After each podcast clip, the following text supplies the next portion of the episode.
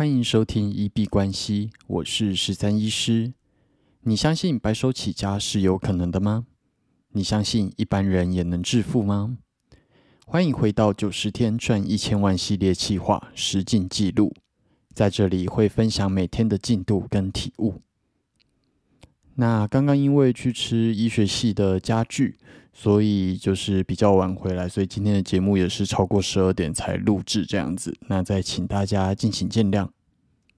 那所谓医学医学系的家具呢，就是在同样学号的呃那个同样的学号的情况下，已经毕业的学长姐会回来请客。比方说每个年级都会有二十号，那这二十号就会叫做一家。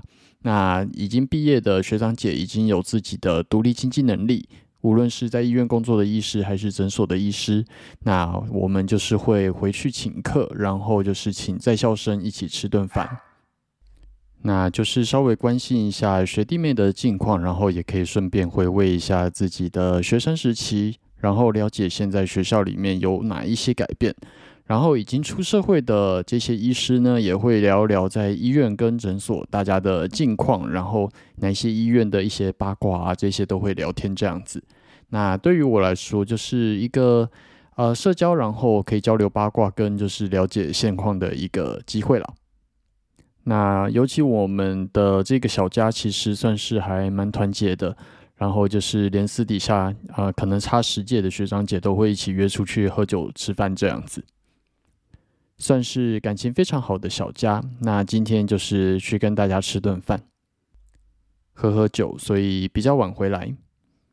那其实，在做九十天挑战的时候，因为资金跟支出比较有限，所以像今天这样子请大概十几个人的大局，就会花到比较多钱，所以会看到说今天的资金是比较有一个大幅减少的状况。那对于我来说是一件快乐的事情，然后而且其实呃钱它其实就只是钱，但是钱如果能够去呃让你跟朋友维系关系，然后其实会是还蛮值得的选择。所以在平常我这个基本上就是会毫不犹豫的花出去的小钱这样子。不过在做挑战的时候，这笔钱其实就是会变成说每一笔钱它在你的运用上都算是蛮重要的。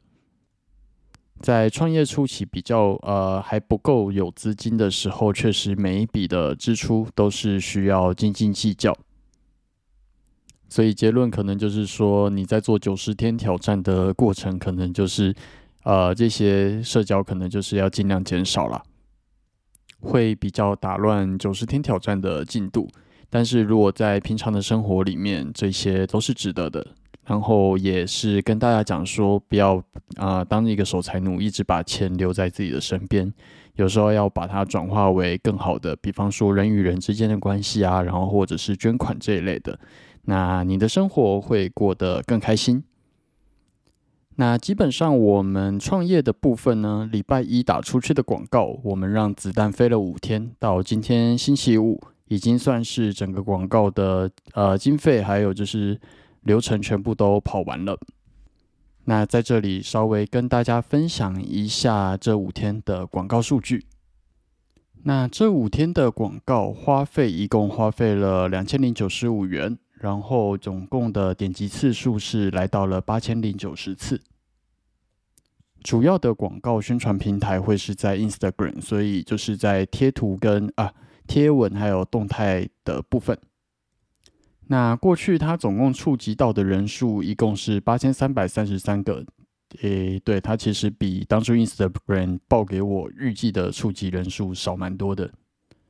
那在这八千多个人里面，按赞的一共有一百一十八个，然后留言数有五十个，然后呢，啊，接下来有做分享的总共有一百零八个，那储存了这篇贴文一共有二十一个。那如果是以一百人啊除以八千人，那这样子的转化率的话，大概是落在一 percent 左右。那转化率，呃，说实在，以懂得打广告的人来说，应该是蛮难看的。不过我们刚起步，先先有再求好。那其实参与活动的人数已经远远高过我的预期。我们这个活动它总共是抽十个免费的名额。实际参与活动的人数总共有五十一个，所以五十一个来抽十个，其实已经超过我的预期了。那在这十个名额，就是当做第一批客户，会去努力的把它做到最好。那剩下四十位，基本上也有收集到联络资讯，之后可以去做下一步的跟进。那或者是能够以比较优惠的价格来提供他们算是第二批的服务。那整体的广告成效，呃，是如同上礼拜礼拜六、礼拜天的一个呃预期。那其实甚至是比我希望的再更好一点。那接下来就是明天会进行抽奖，那抽完之后就是来做交付服务，跟就是测试这个交付的流程有没有问题这样子。好，那最后交易的部分，今天礼拜五，呃，好像很常在周末出现超级大行情。那今天礼拜五，在我筛选出来的标的里面呢，好几个都涨了超过五 percent，甚至涨到了十 percent、十二 percent、十五 percent 这样子。那就是提醒以后自己要把握住星期五这样子的行情。那很可惜，虽然规划做的还蛮不错的，但是这几笔都没有到达一个进场的点位。那手上目前呃，其实做了四笔，他们都有照规划的喷出去，但是没有进到。那真的手上有的只有一笔，那就是慢慢的等待它的成果。好，那我们今天节目就先聊到这边。如果有任何问题想要交流或询问，都可以在 Podcast、Instagram 或者 Twitter 的留言区去做留言。